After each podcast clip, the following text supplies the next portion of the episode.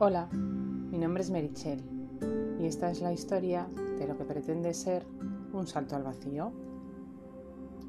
Bueno, pues estamos en el último viernes del mes de septiembre y según la planificación que me propuse la semana pasada, hoy tocaría sí o sí recapitulación de los pasos que he ido dando hasta ahora para poder llegar a ese hipotético objetivo final que me he propuesto. Así que allá vamos. Os advierto antes de nada que este capítulo va de eso, de mis mínimos avances, pero aún así es un poco más largo de lo que os tengo acostumbrados. Os lo digo por si preferís dejarlo y esperar al capítulo de la semana que viene para escucharme. Pero si decidís seguir ahí, allá vamos. Voy a empezar con lo fácil, con lo que ya conocéis y que está dependiendo única y exclusivamente de mí, mi formación. Necesito tanta formación para poder hacer lo que realmente quiero que no sé si en algún punto no me he visto un poco desbordada por eso. El problema de querer dedicarme a algo que no es tan conocido es que tampoco hay tanta, formación al respecto, así que tengo que ir casi dando palos de, de ciego. Lo único decente en cuanto a enseñanza estricta de counseling que he encontrado son dos másters. Uno que se da indistintamente en Madrid y en Barcelona y otro que eh, solo se enseña en Madrid. Había algo más en la Universidad de Valencia, que además tenía muy buena pinta, de hecho es lo que más me llamaba la atención, pero este año no se va a impartir ese curso. Así que la parte positiva de eso es que tampoco me ha resultado tan complicado decantarme por uno o por otro. El máster no empieza hasta dentro de un par de semanas, pero como yo no quería estar tanto tiempo ociosa, decidí complementar esa formación por mi cuenta y riesgo con estudios tanto en psicología clínica como en programación neurolingüística. Con el máster de psicología clínica ya os digo que me he equivocado de todas todas.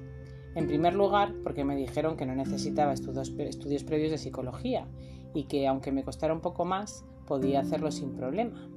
Pero la verdad es que no está siendo así. Es una materia muy densa y para alguien totalmente ignorante en esos conocimientos resulta muy muy costoso enfrentarse a esos conceptos que en sí mismos ya cuesta llegar a su significado real, no digamos a su transcripción médica. A veces me da la sensación de que me hablan en física cuántica, a mí, que soy de letras me está suponiendo un esfuerzo que no sé si tendrá la más mínima recompensa, pero ya que lo he empezado no quiero dejarlo, aunque solo sea por aquello de la constancia en la que también he empezado a trabajar. Y luego, por último, por otra parte, está el curso de programación neurolingüística, que con este sí que estoy encantada. No es el rendimiento que voy a poder sacarle, pero me está gustando tanto que solo por lo que estoy disfrutando ya merece la pena. La materia es como muy esclarecedora te enseña cosas tan evidentes que yo no era capaz de ver con esa claridad que te llevan a pensar cómo no he podido darme cuenta antes de la capacidad mental que tenemos, de todo lo que nuestra mente es capaz de hacer sin que nos demos cuenta para protegernos, para darnos espacio, para situarnos en uno u otro contexto y todo ello sin que nosotros nos planteemos ni por asomo por qué funciona así. De verdad que es de las cosas más interesantes que he hecho en los últimos años. Todo esto en cuanto a formación. Y luego está también el tema del coaching, que por ese lado he tenido dos procesos. Uno totalmente destinado al tema profesional y otro un poco más enfocado a la evolución personal. El primero, el, enfocado a la evolución profesional, empezó muy fuerte, pero ha acabado desvaneciéndose. No lo he cerrado, de hecho tengo una nueva cita la semana que viene con la coach pero yo no sé si es que no era el momento, si llevamos en ritmos distintos, no lo sé. Este proceso es el que os comenté que había iniciado a raíz de una opción que nos daba la entidad donde trabajábamos por acogernos al aire voluntario. Y no sé si es precisamente por eso, porque arrancó muy fuerte cuando yo lo que necesitaba era parar y empezar a avanzar a pequeños pasos, o si el problema ha venido porque en esos inicios yo ni siquiera sabía qué era lo que realmente quería. Y cuando lo empecé a ver de una forma un poco más clara fue justo cuando tuve que dejarlo todo para dedicarme al cuidado de quien en ese momento lo necesitaba. El caso es que voy a ver qué sale de la entrevista de la semana que viene. Y según vea, me decidiré. Decidiré si sigo con eso o si lo dejo totalmente aparcado. Esta última opción me da un poco de pena, porque en el fondo creo que son oportunidades que yo no debería perder, pero tampoco quiero enrocarme en ese pensamiento negativo, así que si no continúo con ese programa no quiero tampoco fustigarme con eso. Pensaré que no era el momento y listo. El segundo de los procesos de coaching en el que he estado trabajando estos últimos meses ha sido un poco más personal y la verdad es que me ha resultado bastante revelador. Ya os he hablado de esto en alguna ocasión. Entré en él gracias a Laura, una de las componentes de Somos Sanga que estaba certificándose como coach. La verdad es que solo puedo agradecerle todo lo que he aprendido gracias a la oportunidad que ella me dio porque he deshecho muchos nudos que tenía dentro y que no me dejaban avanzar. He visto dónde están mis miedos, las barreras que me pongo y los obstáculos que yo misma me busco para no seguir adelante. Y ahora, al ser consciente de todo eso, creo que tengo muchas más armas para luchar contra todo y así poder seguir caminando. Ha sido un proceso personal muy enriquecedor Tal vez no me haya llevado a la meta inicial que yo me había puesto como objetivo, pero sí es verdad que me ha dado seguridad y me ha hecho ver esto desde otros puntos de vista que me permiten seguir avanzando e intentar llegar a ese objetivo final. Es de agradecer también que todo esto ha sido de forma gratuita. Creo que tanto la coach como yo hemos tenido un buen fruto gracias a ese intercambio. Y con eso me gustaría animar a que os apuntéis, animaros a que os apuntéis a todo lo que creáis que os puede servir de ayuda de alguna forma, y más si eso no supone un gasto elevado. En mi caso, de estos dos procesos, este último es el que más me ha servido, sobre todo para conocerme más a mí misma.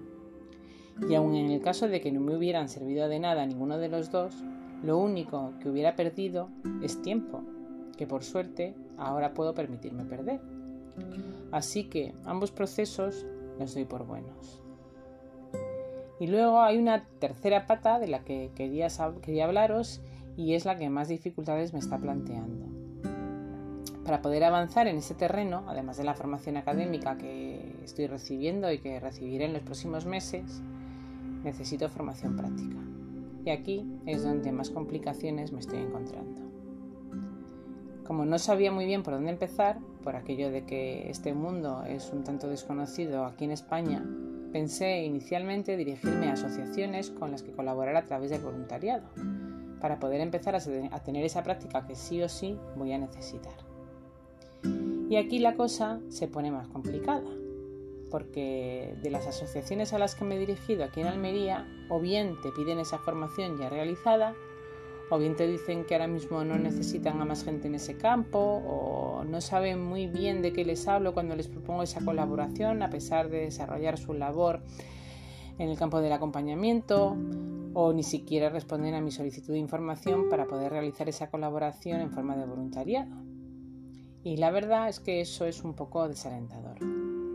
Creo que aquí es donde voy a tener el principal escollo. Quiero pensar que es porque no le he dedicado el tiempo suficiente a estudiar si esas asociaciones a las que me he dirigido eran las más indicadas realmente. Si tenían en su origen la labor del acompañamiento como parte de su esencia o si tenían medios para realizar esa colaboración de forma que las dos partes nos enriqueciéramos de alguna manera, sin entrar en el tema económico. No lo sé. Tengo que centrarme un poco en esto y ver cómo puedo hacerlo, porque en realidad esa sería la parte que más me interesa. Así que creo que el mes de octubre voy a dedicarlo a eso. Voy a centrarme en ver dónde puedo desarrollar mejor esta labor a través del voluntariado. Y una vez que tenga localizadas las mejores opciones, me pondré de lleno con eso. De todas formas, este mes que empieza mañana va a traer nuevos retos más allá del máster de counseling que por fin empieza. A mediados de octubre empiezo otra formación presencial aquí en Almería relacionada con todo esto y algo más práctica, por lo que también será una oportunidad de conocer a personas que se dediquen a esto mismo o al menos que tengan las mismas inquietudes. Así que seguro que algo bueno sacamos de eso.